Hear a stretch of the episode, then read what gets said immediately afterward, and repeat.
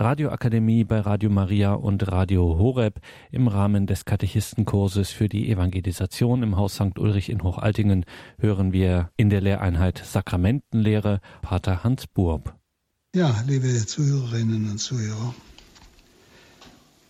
wir sind ein Volk mit leuchtenden Siegeln.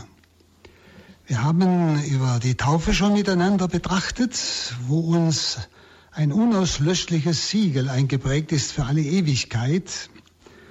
Und genauso über die Firmung, wo das Siegel des Geistes uns in die Seele gebrannt ist, könnte man sagen, für die ganze Ewigkeit.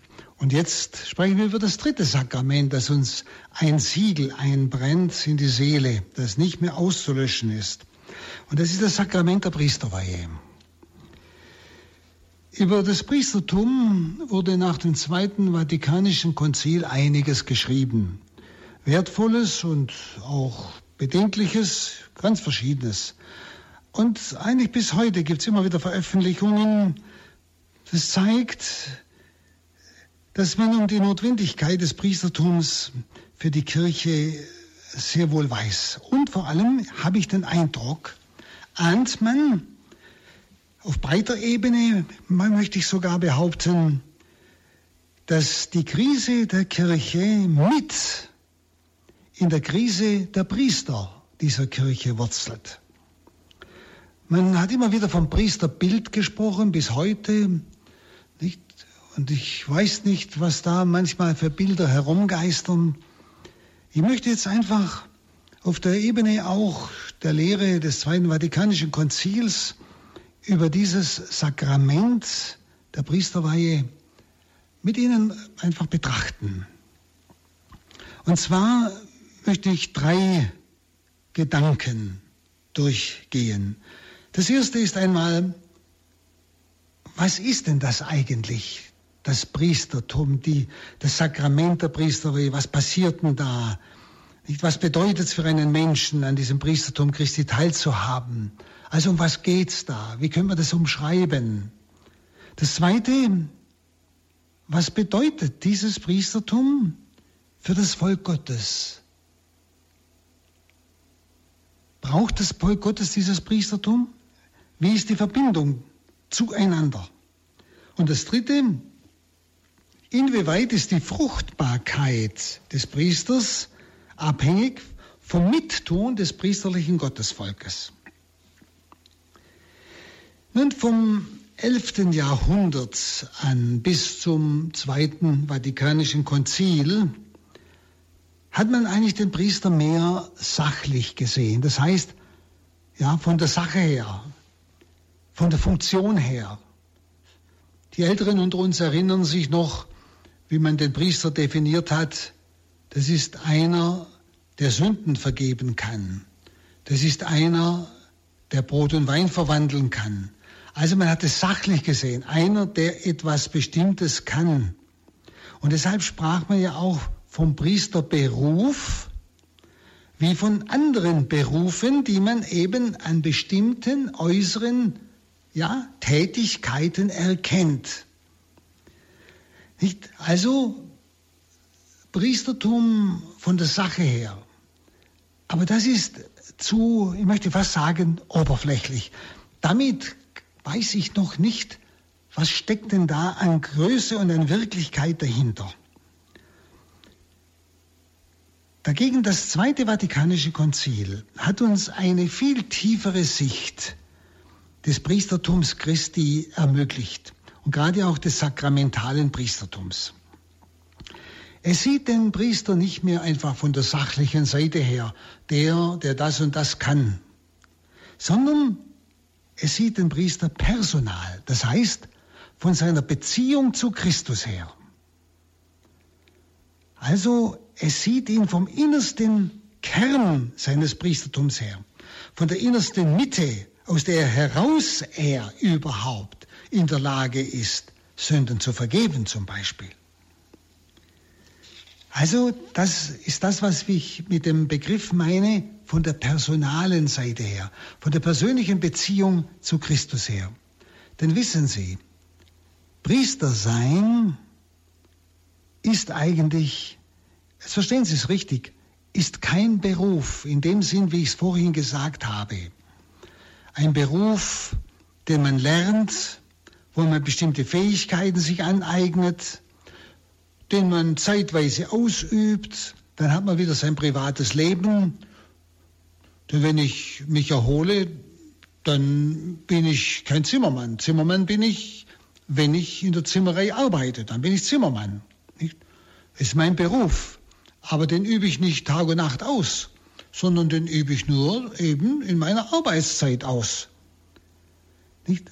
Und da spüren Sie schon, Priester sein ist nicht ein Beruf, den ich zeitweise ausübe und dann bin ich wieder vollkommene Privatperson, die mit meinem Beruf gar nichts zu tun hat. Ich mache also Ferien, das hat also mit meinem Beruf nichts zu tun. Oder ich unternehme sonst irgendwas oder habe sonstige Hobbys, das hat mit meinem Beruf nichts zu tun. Sehen Sie, da merken Sie, das hat mit Priestersein eigentlich keine Berührung. Priestersein ist kein Beruf in diesem Sinne. Priestersein ist eine Lebensform. Eine Lebensform, die alle Phasen meines Lebens umschließt. Ich bin immer Priester. Ob ich schlafe, ob ich arbeite, ob ich sündige, ob ich dies oder jenes tue, es ist immer das Tun eines Priesters. Das ist genauso wie mit unserem Christsein. Sie können ja auch nicht sagen, ich bin von Beruf Christ, oder? Sie können auch nicht sagen, ich übe mein Christsein aus am Sonntag. Aber sonst bin ich Privatperson und tue, was ich will. Sie sind immer Christ. Und was Sie tun, tun Sie als Christ. Und wenn Sie sündigen, sündigen Sie als Christ. Und das ist was anderes, als wenn ein Heide sündigt. Ist doch auch wohlverständlich. Sehen Sie, das ist eine Lebensform. Ich bin bei allem, was ich tue, bin ich Priester. Damit Sie den Unterschied verstehen, den ich da eigentlich äh, meine, mit, wenn ich sage, Priester sein ist kein Beruf in diesem genannten Sinne, sondern ist eine Lebensform. Aber eine Lebensform eben, die mein ganzes Leben bestimmt. Ich kann mich von meinem Priestertum nicht mehr verabschieden. Ich kann nicht mehr sagen, ich bin jetzt ein Heide oder ich lebe jetzt privat und das hat mit meinem Priestertum, was ich jetzt tue, überhaupt nichts zu tun. Doch, es ist immer das Tun eines Priesters und hat entsprechend auch einen Sinn. Und so, wie Sie als Christ es auch sagen können. Sie, tun, Sie handeln immer als Christ. Nicht? Es ist also immer ein Leben im Sinne Christi, für die Kirche.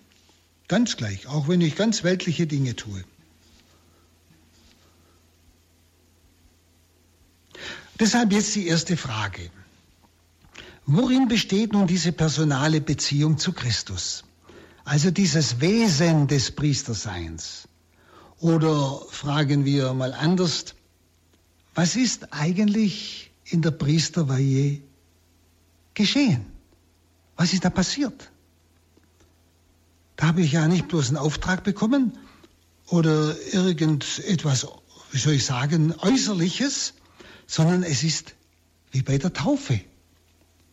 Schauen Sie, bei der Taufe sind Sie zu etwas vollkommen Neuem umgewandelt worden. Taufe war Wandlung.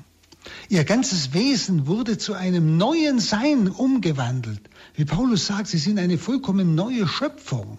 Nicht repariert, nicht geflickt, sondern eine vollkommen neue Schöpfung. Das war in der Taufe. Nicht? Und so ist auch in der Priesterweihe eine Umwandlung. Nicht? Das, und auf das wollen wir einmal schauen. Das Vatikanum drückt das so aus, der Priester ist auf eine neue Weise eins geworden mit Christus. Der Priester ist auf eine neue Weise eins geworden mit Christus. Schauen wir zuerst einmal auf das Wort eins geworden mit Christus. Was meint denn das? Jetzt sage ich Ihnen ein Beispiel. Ich denke da immer an unseren Dorfschreiner. Angenommen, er würde mir ja, einen Plan bringen von einem ganz tollen Barockschrank, würde mir das Werkzeug hinlegen, auch alles, was man halt dazu braucht, der Leim und weiß ich was alles, und würde mir sagen, ich gebe dir jetzt den Auftrag, diesen Barockschrank zu machen. Dann würde ich jeden Fall lachen und würde ihm sagen, also es ehrt mich sehr, was Sie mir da zutrauen, aber es tut mir leid, ich kann das nicht. Ich kann keinen Barockschrank machen. Ich könnte höchstens ein paar Bretter zusammennageln, aber kein, kein Barockschrank. Da nützt mir auch der ganze Plan nichts und die ganzen Werkzeuge nichts. Ich kann es einfach nicht. Wenn Sie, das wäre genauso, wenn Christus mir nur den Auftrag gäbe, Sünden zu vergeben. Ich könnte zwar sagen, ich spreche dich los von deinen Sünden, aber passieren würde nichts. Denn als Mensch kann ich das nicht. Ich müsste Jesus sagen, es tut mir leid, du hast mir einen tollen Auftrag gegeben, aber das kann ich nicht. Du hast mich überfordert. Du hast mir einen Auftrag gegeben, den ich als Mensch nicht ausführen kann. Es geht gar nicht. Zum Beispiel, wenn ich jetzt wieder den Schreiner hernehme, um das nun zu können, was der mir da zutraut, müsste ich ja mit ihm total eins werden. So eins, dass sein Können mein Können wäre. Aber so etwas gibt es nicht unter uns Menschen, oder? Ich kann höchstens bei ihm lernen durch die Jahre und es mir aneignen, das ist was anderes. Er müsste mit mir eins werden und ich mit ihm, dass ich dasselbe kann wie er, was eben unter Menschen nicht möglich ist. Sehen Sie, genauso kann man sagen, nützt mir auch sogar die Vollmacht Gottes, wenn er das mir sagen würde, zum Beispiel sein Wort zu verkünden, das Menschenherzen verwandelt, das nützt mir nichts. Meine Worte verwandeln keine Menschenherzen. Oder der Auftrag oder sogar Vollmacht, die er mir geben würde, Sünden zu vergeben, oder wie wir es so sagen, in der Eucharistie Brot und Wein zu verwandeln. Ich müsste ihm einfach sagen, ich, das kann ich als Mensch nicht. Als Mensch habe ich die Fähigkeit nicht. Schauen Sie, und jetzt kommt's. Um das nun zu können, und das geschieht in der Priesterweihe, muss ich mit Christus eins werden. Ich muss mit ihm ein Ich werden. Das ist unter Menschen nicht möglich. Es ist möglich zwischen Mensch und Gott. Und das ist eine totale Umwandlung. Nicht? Da merken Sie, das ist nicht einfach ein Auftrag von außen, denn den kann ich von meinem Wesen her nicht ausführen. Er, er muss in mein, mein ganzes Wesen umwandeln. Ich muss umgewandelt werden in Christus. Ich muss so mit ihm eins sein, dass seine Sendung meine Sendung ist. Dass seine Vollmacht, die er vom Vater hat, meine Vollmacht ist. Dass mein Wort dasselbe bewirkt wie sein Wort. Das heißt, wo sein Wort und mein Wort zusammenströmen, zusammenfließen. Wo gleichsam mein Mund sein Mund ist. Eins mit Christus. Und schauen Sie, deshalb schreibt das Zweite Vatikanische Konzil, der Priester handelt in persona Christi. Er handelt also in der Person Christi. Nicht stellvertretend für Christus, das kann er nicht oder mit Christus zusammen so nebendran, könnte man sagen, sondern in der Person Christi. Christus und ich sind ein Ich geworden. Also das Wort Christi ist zugleich mein Wort und mein Wort ist sein Wort. Sein Priestertum ist mein Priestertum. Seine Sendung, die er vom Vater hat, ist jetzt meine Sendung. Und diese Sendung geschieht von Gott her, unwiderruflich und reuelos. Das ist das unauslöschliche Siegel. Ich bin eins geworden mit Christus, also umgewandelt worden. Das ist geschehen im Sakrament der Priesterweihe. Und diese Sendung, die er mir gegeben hat, diese Teilhabe an seiner Sendung, beansprucht mich als Priester total und prägt mich. Und zwar mein ganzes Sein. Und er fordert deshalb auch eine auf Unwiderruflichkeit hin orientierte Entscheidung. Schauen Sie deshalb auch ein Priester, der sein Priestertum nicht mehr ausübt und, wie man so sagt, laisiert wird von der Kirche und die Erlaubnis hat zu heiraten, er bleibt Priester in alle Ewigkeit. Er darf es nur nicht mehr ausüben. Das ist nicht mehr auszulöschen. Er ist eins geworden mit Christus. In diesem Sinne. Also es geht um eine Prägung in der Priesterweihe der gesamten menschlichen Person und um ihre endgültige Indienstnahme durch Christus. Wissen Sie, das schließt eigentlich aus, das priesterliche Amt, wenn wir es mal so sagen wollen, nur als Job oder als bloße Funktion zu verstehen. Also wie gesagt, als ein Beruf, den ich so nebenher ausübe, nicht? So als Freizeitpriester, wie man manchmal schon gefordert hat, nicht? Nicht?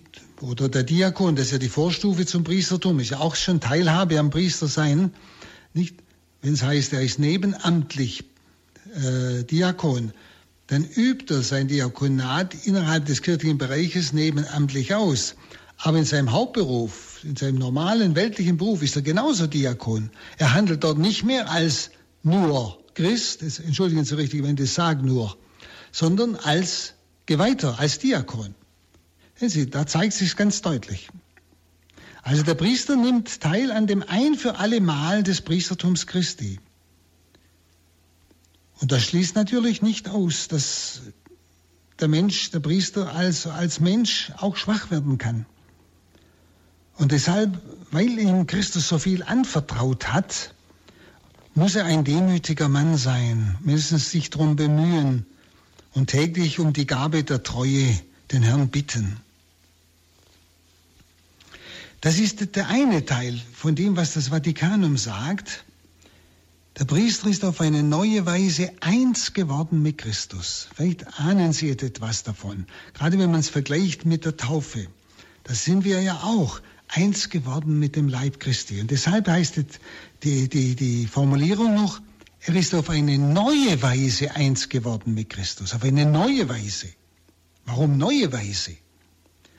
Wissen Sie, als Getaufte sind wir ja schon eins mit Christus und zwar mit dem Leib Christi. Wir sind der fortlebende Christus. Wir sind wirklich der sichtbare Christus für diese Welt. Christus lebt in uns sein Erlöserleben weiter. Wir sind sein Leib. Sie, das nimmt man viel zu wenig ernst. Schauen Sie, in jedem von uns lebt Christus sein Erlöserleben weiter. Im einen arbeitet er weiter wie in, wie in Nazareth, im anderen ja, der schläft auch weiter oder er erholt sich weiter oder er leidet weiter oder er freut sich weiter und so weiter. Also in jedem vollzieht Christus einen Aspekt seines Erlöserlebens. So konkret sind wir sein Leib.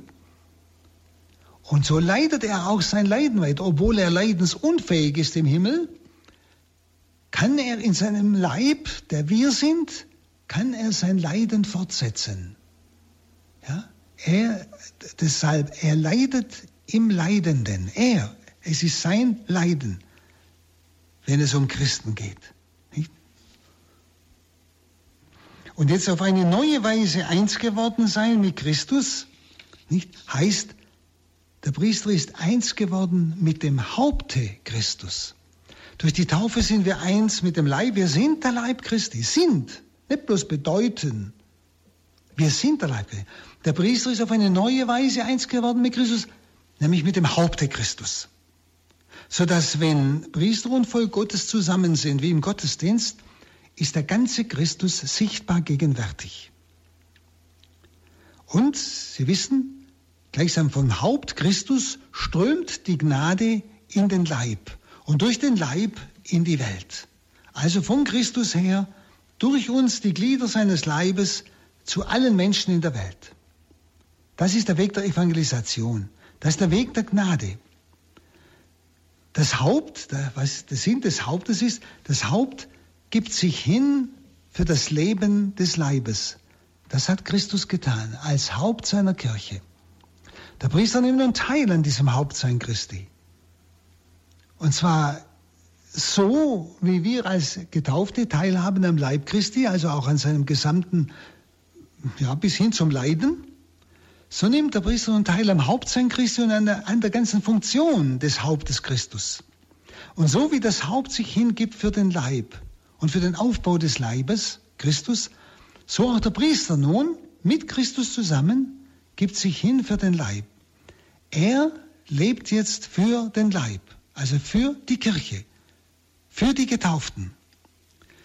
Also dieses auf neue Weise eins werden mit Christus heißt, dass der Priester mit dem Haupte Christus also eins ist.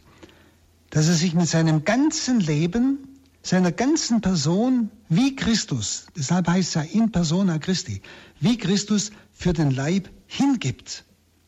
Und das muss sich der Priester bewusst sein. Er hat nicht einfach nur irgendeinen Dienst zu tun oder so etwas, sondern es ist diese persönliche Beziehung zu Christus. So wie es eine persönliche Beziehung des Getauften zu Christus, dem Leibe gibt, so ist jetzt diese persönliche Beziehung des Priesters zu Christus, dem Haupte.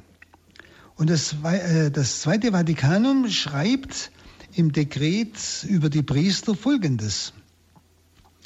Dieses Sakrament, nämlich der Priesterweihe, zeichnet die Priester durch die Salbung des Heiligen Geistes mit einem besonderen Prägemal, das ist dieses unauslöschliche Zeichen und macht sie auf diese Weise dem Priester Christus gleichförmig, gleichförmig, die gleiche Form, so dass sie in der Person des Hauptes Christus handeln können, dass sie in der Person des Hauptes Christus handeln können.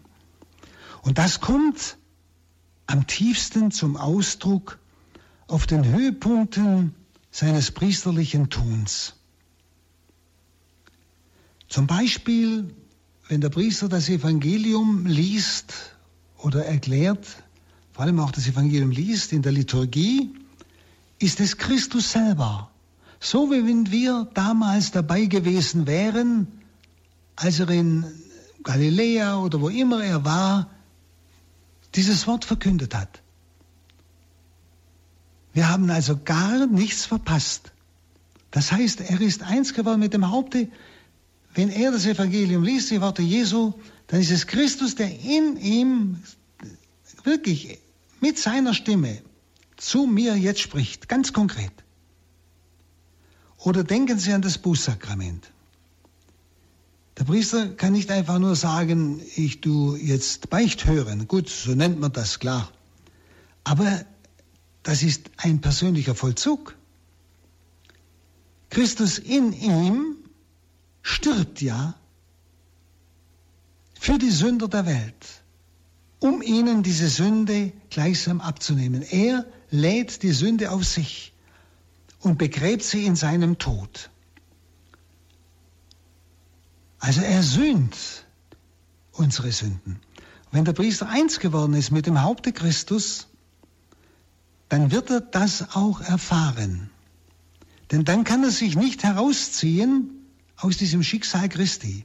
Er kann dann nicht einfach nur Sünden vergeben, indem er mit Christus in einer Person, können wir fast sagen, also jetzt richtig verstanden, mit einem Ich sagt, ich spreche dich los von deinen Sünden. Sondern so wie sich Christus zum, zum Sünder für die Menschen gemacht hat am Kreuz, so wird auch der Priester in irgendeiner Weise mit hineingezogen in die Söhne der Sünden der Menschen. Er muss und wird dasselbe tun wie Christus, nämlich für den Sünder sühnen. Und deshalb darf sich ein Priester auch nicht wundern, wenn er anschließend, wenn er Menschen von der Sünde befreit hat im Bußsakrament, wenn er da vielleicht manches erlebt, manches leidvoll erlebt, vielleicht Missverständnis, Verleumdung oder sonst etwas oder sonstige Dinge, ja, die einfach mit, mit dieser Söhne zu tun haben. Schauen Sie, der heilige Vinzenz Palotti, der hat den Brie uns Priestern den Rat gegeben, wir sollen ganz schweren Sündern keine zu schwere Buße aufgeben, sondern selbst ein Teil der Buße tragen. Das hat damit zu tun, dass ich mich nicht rausnehmen kann. Ich bin mit Christus eins geworden und deshalb werde ich auch mit hineingezogen in dieses Erlösergeschehen. Oder der Pfarrer von Ars äh, berichtet ja, dass er wenn er nachts sehr viel zu leiden hatte und vom Satan massiv angegriffen wurde, dann wusste er schon, dass am anderen Tag ein großer Sünder kommt, der weit von Gott entfernt ist. Also es war immer ein Zusammenhang seines Leidens und mit der Größe der Sünde derer, die zu ihm gekommen sind und die er wirklich von der Sünde befreien durfte. Nicht? Also gerade im Bußsakrament drückt sich das ganz deutlich aus, dieses ein, auf neue Weise eins geworden sein mit Christus dem Haupte. Dass der Priester wirklich nicht sagt, Christus sprich dich los von deinen Sünden, sondern ich spreche dich los von deinen Sünden. Nicht? Der Mensch könnte das ja nie sagen, weil er vollkommen auf diese neue Weise mit Christus dem Haupte eins geworden ist. Schauen Sie, das Gleiche sehen Sie bei der Eucharistie wo der Priester auch nicht sagt, das ist der Leib Christi, sondern er sagt, das ist mein Leib, der für euch hingegeben wird, wird. Also wenn ich mit Christus eins bin, dann gilt das auch für mich. Wenn ich mit dem Haupte eins bin, dann gilt das auch für mich. Dann sage ich denen, die jetzt mit mir die Eucharistie feiern, für den Priester in der Gemeinde, ja die Gemeinde, sage ich genau dasselbe. Das gilt für mich. Das ist mein Leib, ich kann mich nicht mehr herausnehmen, ich kann mich nicht mehr trennen von Christus, nicht? Das ist mein Leib, der für euch hingegeben wird, wird. Also, er liefert sich aus den Menschen. Er gibt sich hin, wird. Das heißt, den ganzen Tag jetzt, diese Zeit nachher, stehe ich euch zur Verfügung. Sicher hat jeder Priester, weil er Mensch ist, auch Grenzen. Das, ich meine, das weiß ja auch jeder. Aber er hat diese Bereitschaft, sich für den Leib hinzugeben. Und er drückt das in der Eucharistie aus. Er drückt genau das aus, was das Vatikanum sagt. Er ist eins geworden mit dem Haupte Christus.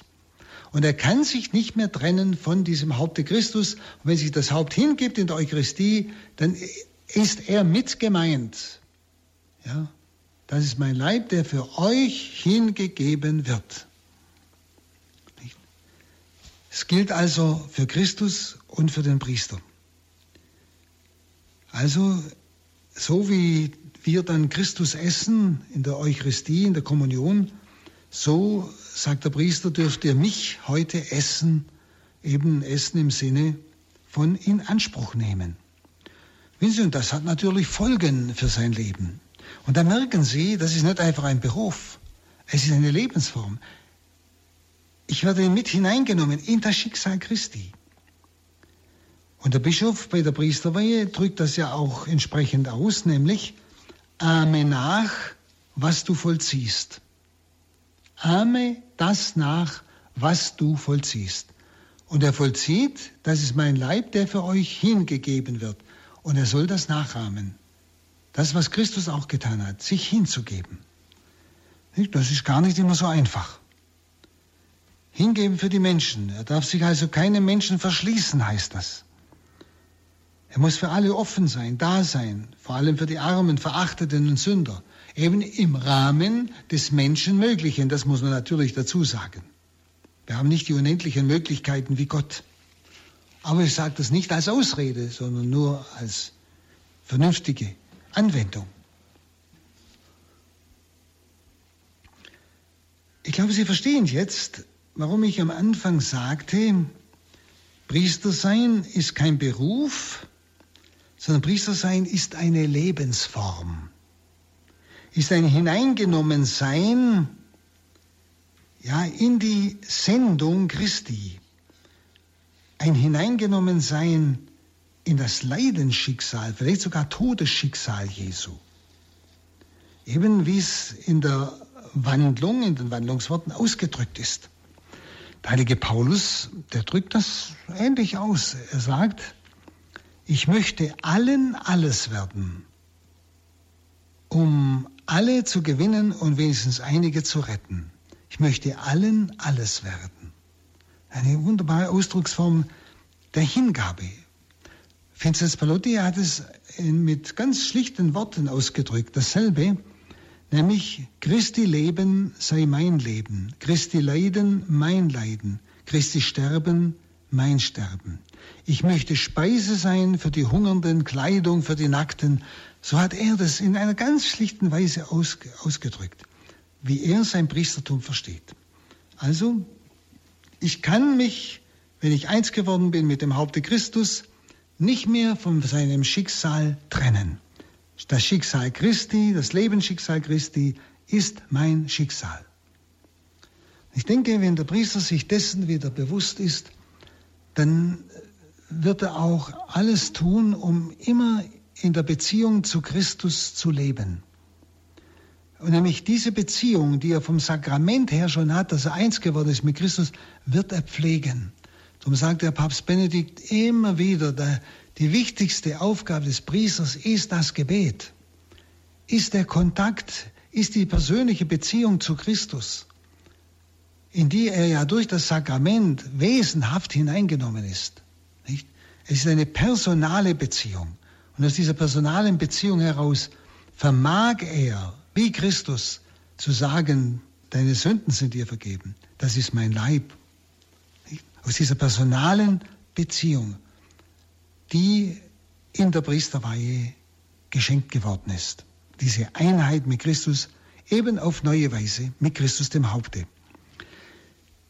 Wenn Sie einmal darüber ein bisschen nachdenken, Sie werden merken, über solche tiefe Wirklichkeiten unseres Glaubens zu sprechen, fehlen einem einfach Worte. Man muss vielleicht Bilder nehmen, wie ich es jetzt versucht habe, aber man kann es letztlich nicht voll ausdrücken. Aber ich stelle immer wieder fest, dass glaubende Menschen etwas ahnen von dem, was Priestersein ist. Es geht nicht darum, den Priester zu verehren als, als Mensch oder sowas, sondern das Priestersein, das, was Christus in ihm bewirkt hat, das einmal zu erkennen.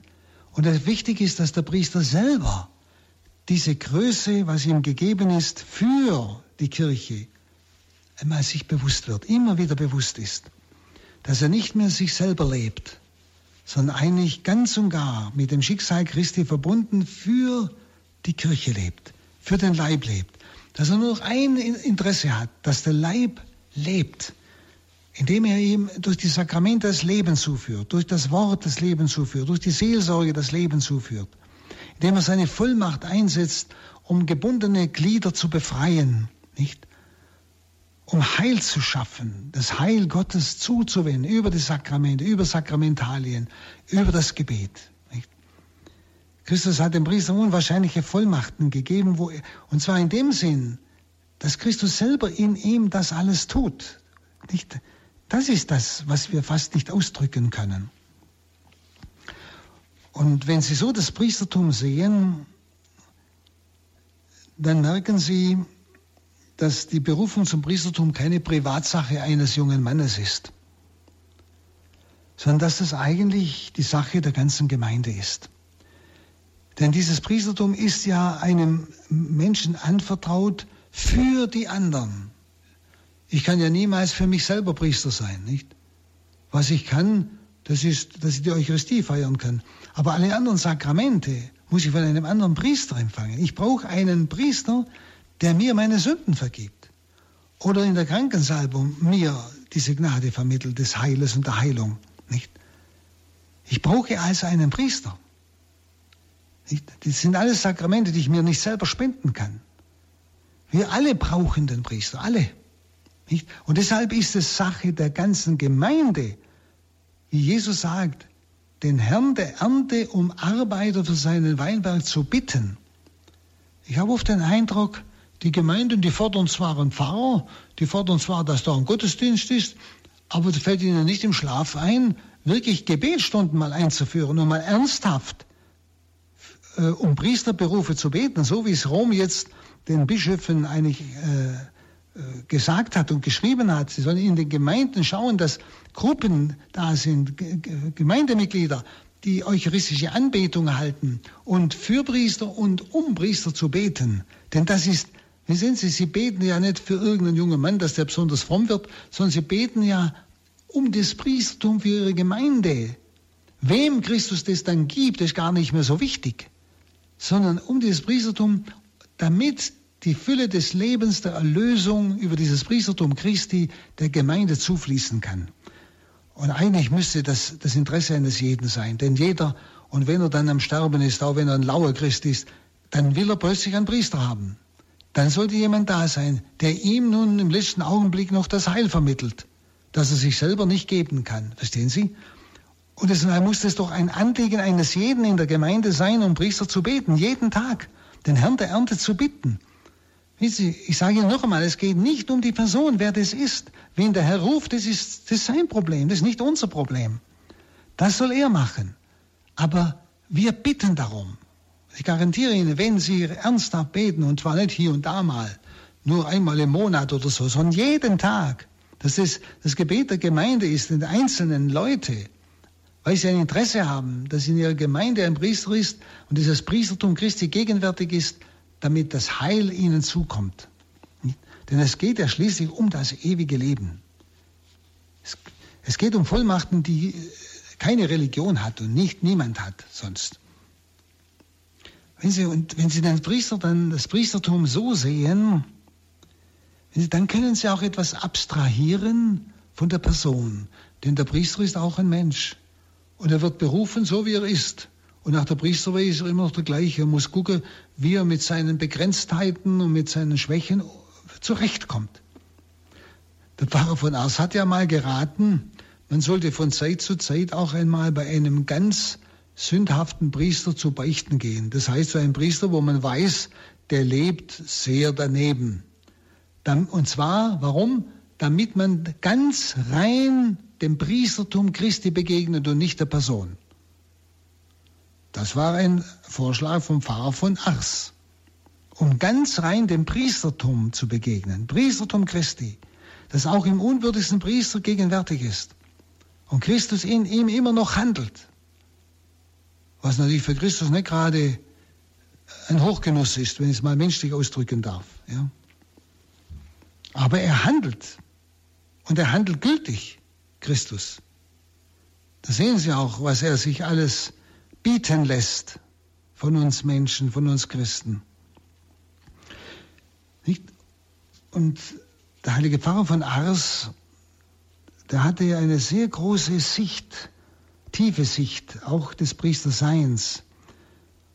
Und er, hat, er wurde einmal gefragt, äh, wer oder was ist denn der Priester? Dann hat er bloß geantwortet, nach Gott alles. Nach Gott alles. Das ist ein unheimliches Wort, weil ja Christus in ihm handelt und das ganze Heil durch ihn den Menschen vermittelt. Oder er hat einem, einem seiner Mitbrüder gesagt, also einem Mitpriester, wenn du wüsstest, wer du als Priester bist, du würdest sterben aus Ehrfurcht vor dir selber. Unwahrscheinliche Worte. ich weiß es nicht mehr, welcher deutsche Bischof das war nach dem Krieg, der einmal den wunderbaren Satz gesagt hat, das schönste Geschenk des Himmels an diese Erde ist ein heiliger Priester. Aber um das sollten wir auch beten. Sie, da geht es um uns, die Gemeinde. Das schönste Geschenk des Himmels an diese Erde ist ein heiliger Priester. Denn der Heilige, der ist total durchlässig für Christus. Nicht? Und durch seinen Weg hindert er auch die Glaubenden nicht. Denn wir Priester, wir haben ja alle unsere Macken, unsere Grenzen, unsere Schwächen, nicht? Das muss nicht Bosheit sein oder, oder bewusste Sündhaftigkeit, verstehen Sie? Aber wir sind einfach begrenzt. Und wir stoßen, jeder von uns wird Beispiele wissen, wo er einen Menschen abgestoßen hat, wo er, wo er unbeholfen reagiert hat oder, oder unbeherrscht reagiert hat oder wie auch immer. Sehen Sie, wir sind immer begrenzt. Und es ist immer die Gefahr, dass wir ja, Menschen abstoßen, das heißt, ihnen damit eigentlich die Quelle verstopfen.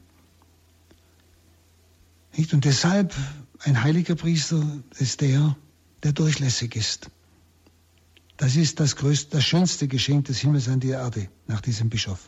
Ein wunderschönes Wort eigentlich. Deshalb, das Ziel jedes Priesters muss es deshalb sein, Christus zum alleinigen Inhalt seines Lebens zu machen. Das muss ein dauerndes Bemühen sein, so dass er trotz seiner Fehler und Sünden, die er ja auch immer hat, er braucht, er braucht ja selber dauernd das Bußsakrament, dass er in aller Demut, wie Paulus sagen kann, ahmt mich nach, Brüder, wie ich Christus nachahme. Dass die Menschen spüren, er bemüht sich mit seinen ganzen Grenzen, Christus nachzuahmen. Dann wird sein Leben und sein Wort glaubwürdig. Und damit wird natürlich auch Christus glaubwürdig in dieser Welt. Das also ist jetzt ein Versuch, einmal das auszudrücken, was in der Priesterweihe passiert ist. Eine Verwandlung, umgewandelt auf neue Weise in das Haupt Christus.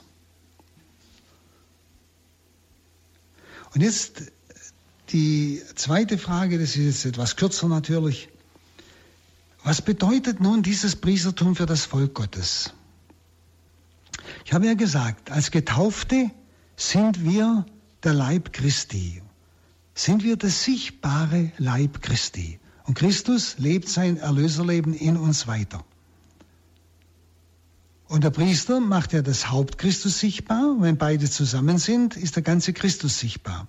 Und da spüren Sie schon, so wie eine ganz persönliche Beziehung zwischen Christus und Priester ist, so ist auch eine ganz persönliche Beziehung zwischen Priester und Volk Gottes, zwischen Haupt und Leib. Da gibt es keine Trennung. Das besteht wieder auf einer ganz persönlichen Beziehung, wo beide voneinander abhängig sind. Der Leib braucht die Kraft vom Haupt her. Aber das Haupt braucht wieder den Leib, um bestimmte, bestimmte Dinge auszuführen. Wenn wir es vom Bild her sehen. Und denken Sie mal dran, als Jesus in die Welt eintritt, also Mensch wird, sagt er, einen Leib hast du mir gegeben, Leib ist gemeint eine Menschennatur, siehe, ich komme deinen Willen, Gott zu erfüllen. Und dieser Leib, den Christus angenommen hat, diese Menschennatur, hat die Sünde der Welt auf sich genommen. Und indem Jesus diesen Leib der Sünde geopfert hat, hat er die Welt erlöst. Er konnte es, weil er zugleich Priester war. Wissen Sie, Priester und Opfer gehören zusammen. Wenn Sie Gott eine Gabe darbringen, ohne Priestertum, dann ist es nur eine Gabe, aber es ist kein Opfer. Und ein Priester, der nichts zu opfern hat, ist sinnlos. Der Priester ist wegen des Opfers. Opfer ist das, was Gott annimmt, was Gott annehmen muss, würde ich mal sagen. Nicht? Deshalb Priestertum und Opfer gehören zusammen. Christus war beides in einer Person. So hat er sich geopfert und als Priester sein eigenes Opfer dem Vater dargebracht. Und jetzt ist das geteilt. Das Volk Gottes ist der fortlebende Leib Christi, in dem Christus heute noch sein Erlöserleben fortsetzt, wie ich schon ein paar Mal gesagt habe. Nicht? Und zwar zur Erlösung der Welt heute. Und alles, was also der Christ tut, von morgen bis zum Abend, ob er schläft, was immer er tut, wenn er es tut als Wille Gottes, wenn er versucht, immer im Willen Gottes zu sein, also einfach aus der Liebe zu handeln. Aus diesem Auftrag Jesu äh, zu handeln, nämlich den Weltauftrag zu erfüllen in seinem Beruf oder Familie oder wo immer er ist oder in seiner Berufung, was er auch hat und lebt, nicht? Dann hat er ja einiges dazu bringen als Gabe. Sein Leben ist eine Gabe. Man kann auch sagen, sein Leben ist manchmal sogar eine sehr, eine Opfergabe manchmal, wenn er durchs Leiden geht oder wenn ihm manchmal die Arbeit sehr schwer ist, wenn vieles von ihm gefordert wird, nicht? Aber es kommt immer auf das Maß der Liebe an. Also, die Gabe wäre da. Das ist der Leib. Das ist die Kirche. Alles, was wir tun, nicht? Das ist Gabe, nicht? Und im Priester nun bringt Christus, und zwar das geschieht wieder in der Eucharistie, eben bei der Gabenbereitung, bringt Christus seinen mystischen Leib dem Vater dar. Das Zweite Vatikanische Konzil drückt das so aus. Durch den Dienst der Priester vollendet sich das geistige Opfer der Gläubigen. Und zwar in Einheit mit dem Opfer des einzigen Mittlers Christus, das sie mit ihren Händen im Namen der ganzen Kirche bei der Feier der Eucharistie auf unblutige und sakramentale Weise darbringen, bis der Herr selbst kommt. Also durch den Dienst des Priesters. Und das geschieht in der Eucharistie. Das ist ja der Höhepunkt von allem, die Eucharistie. Nicht? Durch den Dienst des Priesters vollendet sich das geistige Opfer der Gläubigen in Einheit mit dem Opfer Christi. Das heißt, die Gabenbereitung ist der Ort, wo wir Glaubende unser Leben Gott darbringen. Alles, was wir jetzt diese Woche oder diesen Tag, je nachdem, wann wir die Eucharistie feiern, was wir erlebt haben, gearbeitet haben, gebetet haben, gelitten haben, auch oder äh, ja erholt haben, alles, was wir einfach im Sinn des Willens Gottes getan haben, nicht, das bringen wir Gott dar als Gabe. Deshalb Gabenbereitung. Und der Priester bringt, wie das Vatikanum sagt, in der Eucharistie diese Gabe dem Vater dar. Nicht? Denn in der Priesterweihe, da sagt ja der Bischof sehr deutlich, empfange die Gabe des Volkes für das heilige Opfer. Brot und Wein sind nur Symbole dafür. Empfange die Gabe des Volkes. Das ist mein Leben, unser Leben, alles, was unser Leben ausmacht. Und der Priester bringt es dem Vater in der Gabenbereitung dar nicht? Und in der Wandlung ist die Darbringung dann Christi. Da schenkt sich Christus uns. Er mit seiner Opfergesinnung ist gegenwärtig. Brot und Wein, Leib und Blut Christi sind getrennt, das Zeichen des Todes, der Hingabe. Nicht? Er verschenkt sich. Und dann in der Kommunion schmelzen beide Dinge zusammen nämlich die Gabe des Volkes Gottes und die der, Priester bei der Gabenbereitung dem Vater schon dargebracht hat und die Opfergesinnung Jesu Christi schmilzt zusammen zu dem einen Opfer der Kirche. Und damit wird unser Leben als Christen durch das Priestertum in der Eucharistie wird zum wirklichen Leben Jesu Christi erlösend für die ganze Welt. Bekommt also einen unwahrscheinlichen Wert so wie es äh, das Vatikanische Konzil sagt, durch den Dienst der Priester vollendet sich das geistige Opfer der Gläubigen in Einheit mit dem Opfer des einzigen Mittlers Christus. Es vollendet sich. Wir sind ja auch Priester aufgrund der Taufe. Das heißt, wir können äh, unser Leben Gott darbringen. Aber in der Eucharistie vollendet sich das, indem es mit dem Opfer Christi, mit der Opfergesinnung Christi vollkommen vereint wird zu dem einen Opfer der Kirche. Das ist etwas Unwahrscheinliches. Darum ist die Eucharistie so entscheidend. Aber ohne, ohne Priestertum gibt es keine Eucharistie. Wenn Sie das, was äh, verschiedene christliche äh, Richtungen haben, wenn, meint, wenn das Abendmahl oder so, aber ohne geweihte Priester, nicht? Es ist ein Zeichen, klar. Es ist, wir würden es äh, katholisch ausdrücken, wie eine geistige Kommunion. Das nehme ich schon an. Aber es ist nicht die Eucharistie. Es ist nicht die Vergegenwärtigung des Opfers Christi, wo unser Lebensopfer mit dem Opfer Christi vereint wird für die Rettung der Welt von heute. Aber ohne Priestertum ist das nicht möglich. Nicht? Und deshalb haben wir praktisch eine doppelte Wandlung in der Eucharistie. Einmal die Wandlung von Brot in den Leib Christi und Wein in das Blut Christi und dann bei der Kommunion. Wir werden, wie Augustinus sagt, den wir ja heute feiern, wir werden in das verwandelt, was wir essen, nämlich in Christus. Das sind zwei Verwandlungen, nicht? Wie ich es gerade vorhin gesagt habe. Mit der Gabenbereitung bringt der Priester uns, dem Vater, dar. Unsere Gabe, uns selbst. In der Wandlung bringt sich Christus dar der aber selber leidensunfähig ist. In der Kommunion verschmelzen beide Hingaben. Wir werden eins mit Christus, mit seiner Gesinnung und er mit uns, nicht? Und das ist das Opfer der Kirche für die Rettung der Welt. Ist wunderbar. Schauen Sie, so erhält unser Leben diesen erlösenden Wert des Lebens Christi. Das Leiden am Kreuz wäre ja auch nicht erlösend gewesen, wäre Christus nicht zugleich Priester gewesen. Dann wäre es nur ein Mord gewesen, aber kein Opfer. Und so wäre das Leben des Menschen eigentlich nicht in diesem tiefen Sinn erlösend ohne das Priestertum. Schauen Sie, das ist die wieder die ganz persönliche Beziehung zwischen Priester und Volk Gottes, zwischen Haupt und Leib. Deshalb, wir brauchen uns gegenseitig. Wir sind berufen, füreinander, einander zu dienen. Der Priester soll dem Volk Gottes, dem Leib Christi, gleichsam die ganze Fülle der Erlösungsgnade zufließen lassen, zukommen lassen durch die Sakramente, damit der Leib Christi missionarisch sein kann, dass durch die Glaubenden an Ort und Stelle von Mann zu Mann das Wort Gottes weitergegeben wird.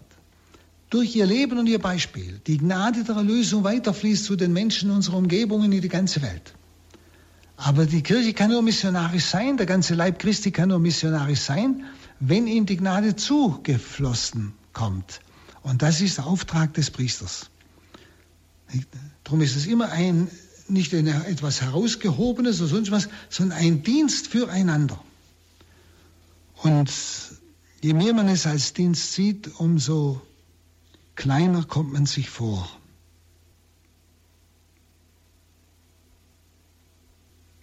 Und jetzt noch das Letzte. Welche Rolle spielt nun der Leib auch für das Haupt? Welche Rolle spielt jetzt, äh, spielen die Christen, also die Gemeinde in dem Fall bei einer Pfarrei, also spielen die Christen, die Getauften, welche Rolle spielen sie für den Priester, das, der am Hauptsein Christi teilnimmt? Also was bedeutet das Volk Gottes für den Priester?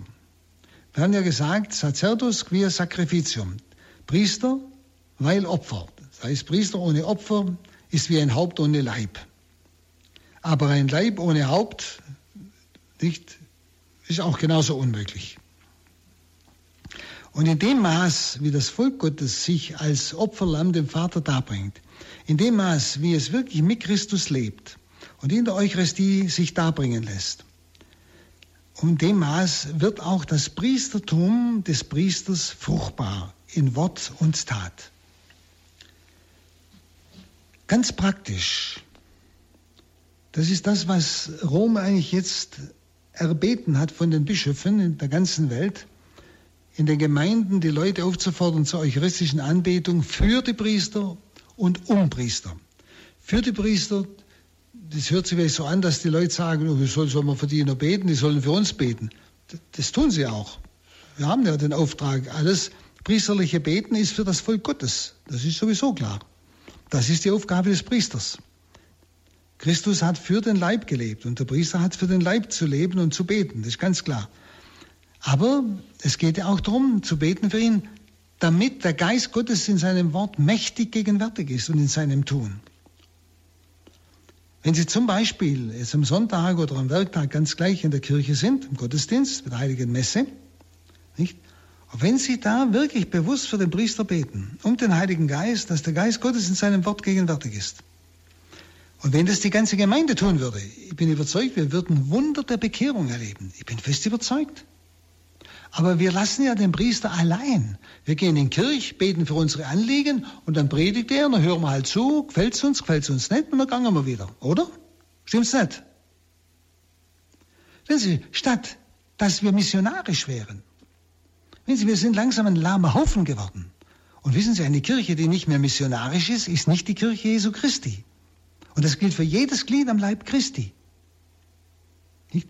Und wenn die Kirche, dann wäre es so wichtig, dass ich für den Priester bete, dass der Heilige Geist durch ihn jetzt wirkt, durch sein Wort, dass in seinem Wort wirklich so eine Kraft ist, dass Menschen, die jetzt gegenwärtig sind, die vielleicht lau sind, gleichgültig sind, halt gerade noch so kommen oder, oder gerade bei Beerdigungen und Hochzeiten erst recht nicht, wo Leute kommen, die sonst nie kommen, dass, er, dass der Geist Gottes in einem Wort so wirkt, dass diese Menschen betroffen werden, dass Gott sie ansprechen kann. Schauen Sie, so ist der Priester abhängig vom Leib, so wie das Haupt abhängig ist vom Leib. So ist der Priester abhängig von den Getauften, von den Gläubigen.